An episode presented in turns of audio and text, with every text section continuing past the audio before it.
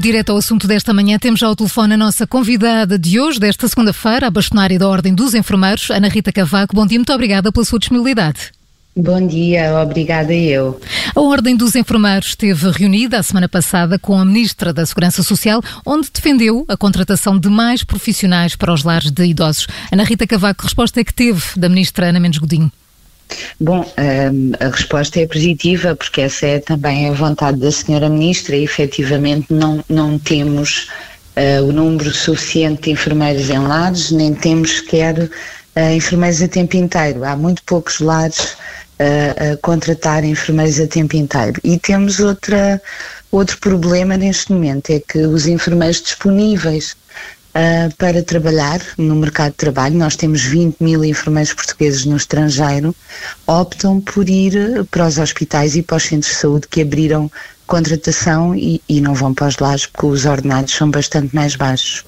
De, de, vamos por partes, Ana Rita Cavaco disse que a resposta da Ministra foi positiva, então quando é que vão chegar os primeiros enfermeiros aos lares?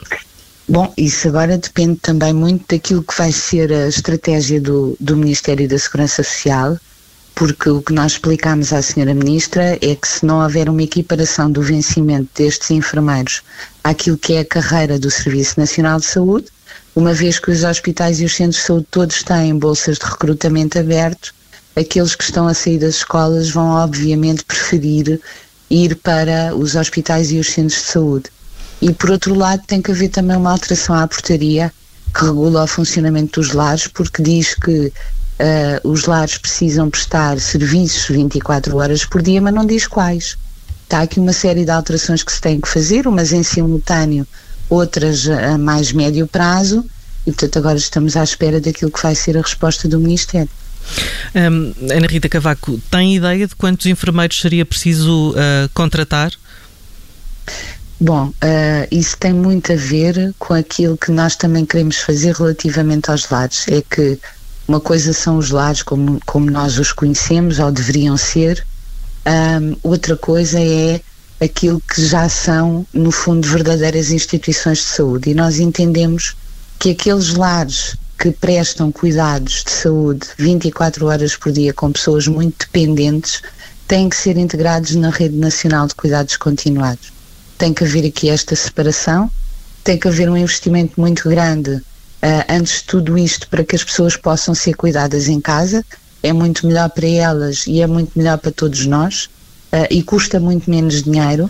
E, portanto, nós precisamos de fazer uma grande reorganização relativamente aos lares, porque não se pode aplicar o, o mesmo rácio ou, ou a mesma fórmula que nós aplicamos no serviço de internamento para conseguir encontrar o número de enfermeiros.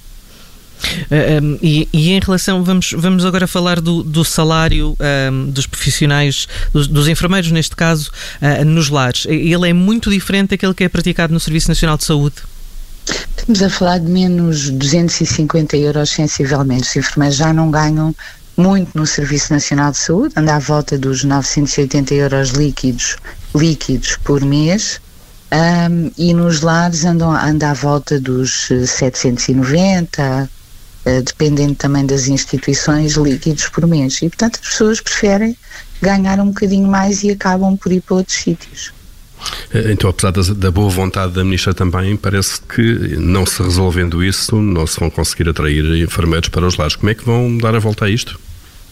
Pois, não, não resolvendo isto, não vão conseguir atrair e nós explicamos isto. Uh, e eu penso que há aqui uma oportunidade, mas isso terá que ser a Senhora Ministra a dizer, há aqui uma uma forma uh, de conseguir uh, contornar isto e equiparar uh, o vencimento destes enfermeiros à carreira do SNS, mas eu penso que tem que ser a senhora ministra a, a dizer e a anunciar como é que eventualmente pode ultrapassar esta questão. Mas sempre com, com... Força, Carla. tem, tem, temos sempre de ter presente que isso vai, vai implicar um esforço do próximo Orçamento de Estado. Isso é inequívoco. Provavelmente não, por isso é que eu gostava que fosse a senhora ministra uh, e penso que o fará muito brevemente a dizer qual é que poderá ser a solução, porque ainda por cima essa solução passa mesmo por não aumentar o esforço financeiro do Orçamento de Estado. Como é que isso é possível?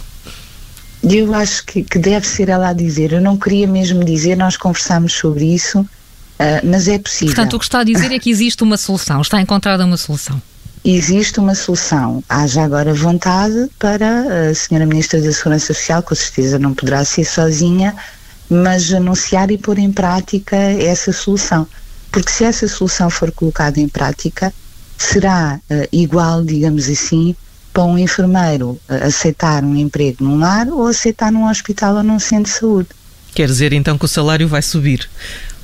Eu espero que sim, espero muito que sim, portanto vamos aguardar agora para os próximos dias para perceber se efetivamente vai ou não. E isso vai ser já nos próximos dias? Eu penso que sim, porque a contratação é de facto muito urgente, independentemente daquelas 18 brigadas que, que foram constituídas com a Cruz Vermelha, portanto, no fundo, brigadas de intervenção rápida para ajudar os, os lares em surto, porque estamos a falar daquilo que é a pandemia, mas os lares precisam de outro tipo de intervenção e não só durante a pandemia.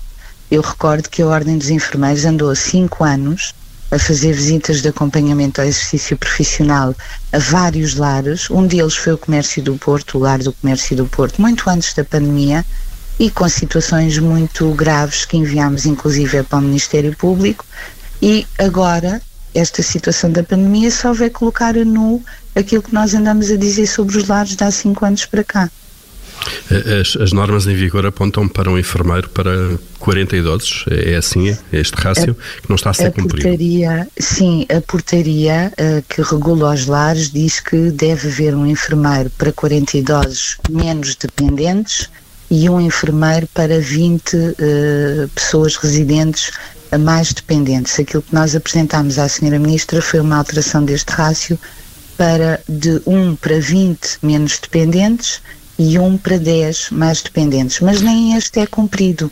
Uh, pois é que nem este menos, menos apertado é cumprido. Uh, sim, sim, sim. Será. Vamos conseguir cumprir o outro? Porque tem a ver com aquilo que eu disse ainda há pouco. Nós temos que fazer de facto uma alteração naquilo que é a organização dos nossos lares. As direções técnicas têm que estar entregues a enfermeiros, porque os residentes, quando entram, têm que fazer uma, uma, uma avaliação com aplicação de escalas e os enfermeiros são aqueles que efetivamente avaliam o grau de dependência de doentes quando eles entram em alguma instituição. Não é um sociólogo, com todo o respeito que me merecem, não é um sociólogo, não é um psicólogo, não é um assistente social. E depois, eh, dentro daquilo que é a dinâmica de um lar, há, há lares que são verdadeiras instituições de saúde e as pessoas estão acamadas, algaleadas, entubadas para se poder alimentar. Eu, eu ouvi, por exemplo, agora quando foi esta situação do lar de reguengos de Monsaraz, uma senhora auxiliar dizer que algaleava os doentes e que só não entubava porque tinha medo. Isto é grave, estamos a falar da segurança das pessoas e estamos a falar de um sítio que eventualmente, eu espero que não, mas muitos de nós uh, irão viver daqui a uns anos. E, portanto, há que cautelar aquilo que é o nosso futuro, porque todos nós, se não morrermos antes, vamos chegar lá. Eh, está, está a falar do lar de Reguengos de Monsaraz e muito, muito tem falado sobre isso, até a propósito do relatório que a Ordem dos Médicos uh, uh, revelou. Uh, e aí, e estávamos a falar de rácios, Ana Rita Cavaco, esse rácio era superior a 80 utentes por enfermeiro, embora a Fundação, que é dona do lar, diga que não. O que é que a Ordem dos Enfermeiros sabe sobre isto? Bom, esse era, era superior, o do comércio do Porto era superior a 100, são todos assim. Nós sabemos aquilo que sabemos há cinco anos para cá. E esse é o motivo pelo qual, cada vez que nós encontramos estas situações, e são situações mesmo muito desumanas, de falta de dignidade, de falta de cuidados, nós enviamos esses relatórios, são relatórios, no nosso caso, de visitas de acompanhamento ao exercício profissional, para todo o lado. E que a Ordem dos Médicos há... faz? Faz essas visitas com. A Ordem dos Enfermeiros, perdão, faz essas visitas regulares aos lares? Fazemos estas visitas regulares aos lares, há cinco anos para cá, temos uma particularidade, como têm todas as ordens. Dentro do Serviço Nacional de Saúde, nós podemos fazer estas visitas livremente, digamos assim. Portanto, não há um hospital que diga, ah, os senhores aqui não entram. No caso do privado e do social, nós só podemos entrar se nos abrirem a porta. E alguns abrem-nos a porta, efetivamente, para nós podermos fazer essas visitas, mas muitos não abrem porque não querem que vejamos aquilo que está lá dentro. Eh, produzem relatórios depois dessas visitas? Produzimos sempre relatórios porque o objetivo é avaliar aquilo que está mal portanto, naquilo que é o exercício profissional de todos os dias dos enfermeiros, embora a maioria dos lares tenha enfermeiros que contrata apenas durante umas horas para prestar alguns cuidados e eh, esses relatórios apontam, digamos assim, as falhas. E esse relatório é sempre dado a conhecer à instituição. E só sempre... a instituição? Não, não, não, a tutela é da instituição não. Enviamos sempre no caso de ser, por exemplo, a União das Misericórdias ou o CNIG ou outro tipo de, de IPSS, enviamos também para a Assembleia da República, para a Segurança Social, eh, para o, Ministro, para o próprio Ministério da Saúde e muitas vezes tem acontecido para o Ministério Público. Uh, e tiveram feedback para o Ministério Público, significa que houve indícios de uh, eventuais crimes. Exatamente. O que nós notamos, por exemplo, é que desde que começou esta pandemia, algumas denúncias que nós tínhamos feito para o Ministério Público relativamente a, a lares, uh, curiosamente agora começaram-nos a aparecer respostas. Uh, respostas no sentido da abertura de inquéritos? Exatamente. Um... não, não pode dizer em relação a que lares, concretamente? Eu, eu não queria estar a dizer relativamente a A, B ou C. Eu acho que é positivo mas acho que Portugal é muito isto. Uh, nós não, não reagimos a tempo uh, e depois, sempre que há algum problema, vamos a correr. Ai, afinal, eu já tinha isto aqui. Uh, e vê-se muito isto agora durante esta pandemia. toda a gente fala nos lares, mas eu não posso esquecer que, independentemente da realidade que nós vimos estes cinco anos para cá, muitas vezes apareceram reportagens na televisão de lares, em condições, as pessoas em condições absolutamente indignas, e a maioria das pessoas olha para aquilo, naquele dia indigna-se, e no dia a seguir já se esqueceu. E não acontece nada e continua tudo igual. Um, Ana Rita Cavaco, eh, em relação a, enfim, à situação uh, atual, um, temos visto, e no caso de Reguengos isso também foi evidente, não havia um, um plano de, de, contenção ou de, uh, do vírus. Sim, não havia, e, e, e percebia-se que até uh, não havia o equipamento de proteção individual. os lares têm conseguido dar resposta pelo menos a isso? Olha, essas situações foram muito comuns nos lares, mesmo muito comuns. Nós uh, recebemos vários pedidos de intervenção sobre isso e, e, fizemos aquilo que nos competia, mas elas continuam a acontecer. Eu estou à espera que me identifiquem, por exemplo, um lar uh, que recebemos uma denúncia de uma enfermeira dizendo que uh, naquele lar é, é, utilizado apenas um avental de plástico e uma máscara e umas luvas uh, e que esse avental, essa máscara e essas luvas têm que dar para todos os residentes. Eu este eh, não sei mesmo ainda onde é, tanto à espera que, que o local seja identificado e nós sabemos que estas situações continuam a acontecer em determinados sítios, apesar de tudo o que tem acontecido com o lar do comércio do Porto, com o lar do, de Reguengos e com outros lares. E é pena porque nós continuamos com, com a mesma forma de estar, portanto temos problemas e escondemos os problemas em vez de os tentar resolver. Ana Rita Cavaco, o diagnóstico que está, que está a fazer sobre os lares, eh, antes da pandemia agora, eh, parece, parece indiciar que isto eh, era de facto uma tragédia à espera de acontecer, é isso? Sem dúvida nenhuma. Nós não temos dúvida nenhuma que isto era de facto uma tragédia à espera de acontecer. Tem a ver com tudo isto que eu falei e tem a ver com uma, com uma coisa muito importante que eu disse logo no início. Nós temos que tentar, porque isso é possível e é feito noutros países da Europa, em primeiro lugar, cuidar as pessoas dentro da sua casa. E porquê que elas não podem ser cuidadas dentro da sua casa? Porque não há apoios nenhums. Porque as famílias têm que trabalhar para comer. E, portanto, não conseguem estar a dar apoio a um idoso que esteja mais dependente uh, 24 horas por dia. Portanto, e aqui estamos todos de acordo. União das Misericórdias, Ordem dos Enfermeiros, Senhora Ministra da Segurança Social. É preciso, é de facto, dar o primeiro passo. E nós temos insistido tanto nisto e não compreendemos porque é que não damos o próximo passo. Não tem, solução, não tem nenhuma resposta para essa perplexidade. Por que não se avança? Se, se, até há um acordo em relação aos problemas que, que estão a existir nos lares e à forma como eles podem ser resolvidos? Eu acho que é só mesmo a nossa forma de estar. Nós, nós temos muito esta, esta forma de olhamos para os problemas, conhecemos a solução e depois ah, vou criar um grupo de trabalho. E isso é a garantia de que não se faz mesmo nada. Porque esta conversa nós já tivemos com o Ministro da Segurança Social anterior e fomos propor exatamente a mesma coisa. E o que nós temos que reforçar, e isto é uma conversa de há 30 anos, é os cuidados de saúde primários, porque as UCCs, as Unidades de Cuidados na Comunidade, as SCCIs, as equipas de cuidados, estão na comunidade e, portanto, são eles que conseguem dar apoio a estas famílias com idosos em casa mais ou menos dependentes. Há pessoas que são menos dependentes. E todos os estudos nos dizem que estes cuidados custam menos dinheiro, uh, que as pessoas têm efetivamente melhores cuidados e seguramente melhor qualidade de vida. Porque, repare, eu hoje tenho um idoso em casa, ou mesmo dentro de um lar, e ele está algaleado ou com a sonda para se alimentar e sai a sonda para se alimentar às 8 da noite, onde é que eu posso ir? Posso ir à urgência, porque eu não tenho equipas que estão a funcionar na comunidade 24 horas por dia e tem que ter. Por muito que eh, nós não queiramos, os cuidados de saúde primários têm que funcionar assim. Olhemos agora só para, para a perspectiva geral. Um, fez uh, seis meses desde o primeiro caso em Portugal. Um, estamos a conseguir eh, gerir uh, a epidemia, um, nomeadamente dentro do Serviço Nacional de Saúde?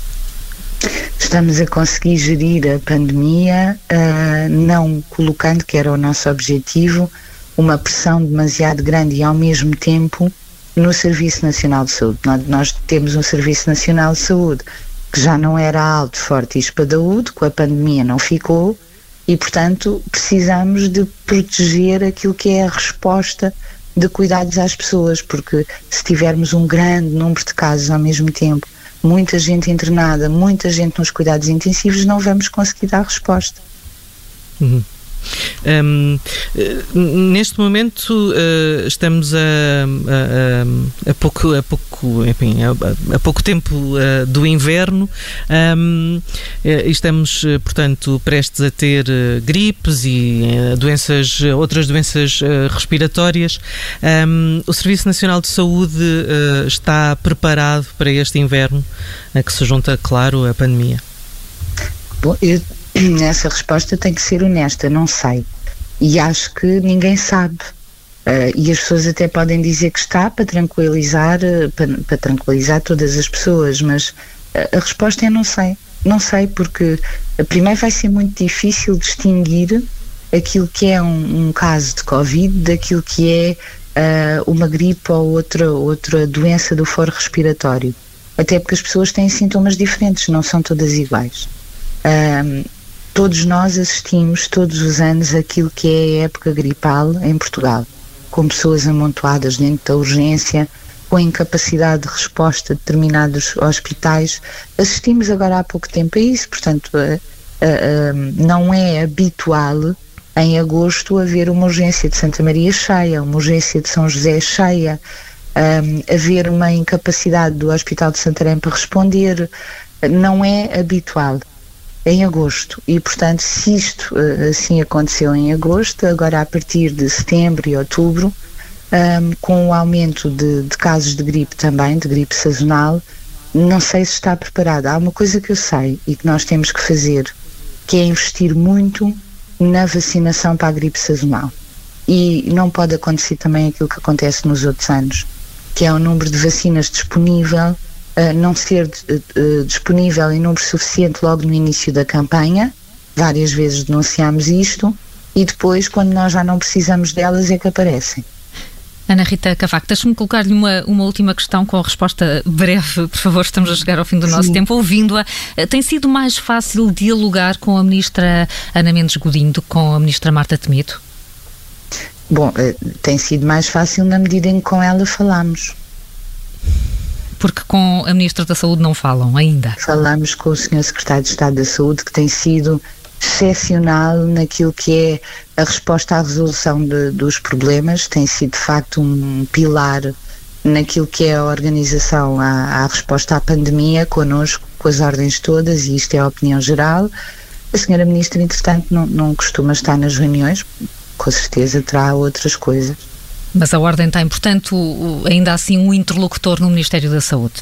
Tem um interlocutor no Ministério da Saúde e um bom interlocutor no Ministério da Saúde, tenho que eu dizer.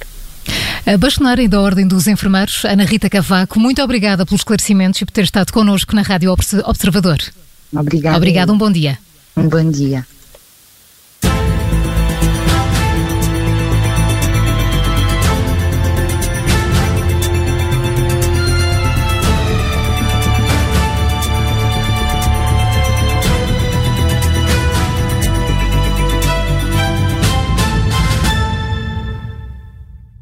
Obrigada por ter ouvido este podcast. Se gostou, pode subscrevê-lo, pode partilhá-lo e também pode ouvir a Rádio Observador online em 98.7 em Lisboa e em 98.4 no Porto.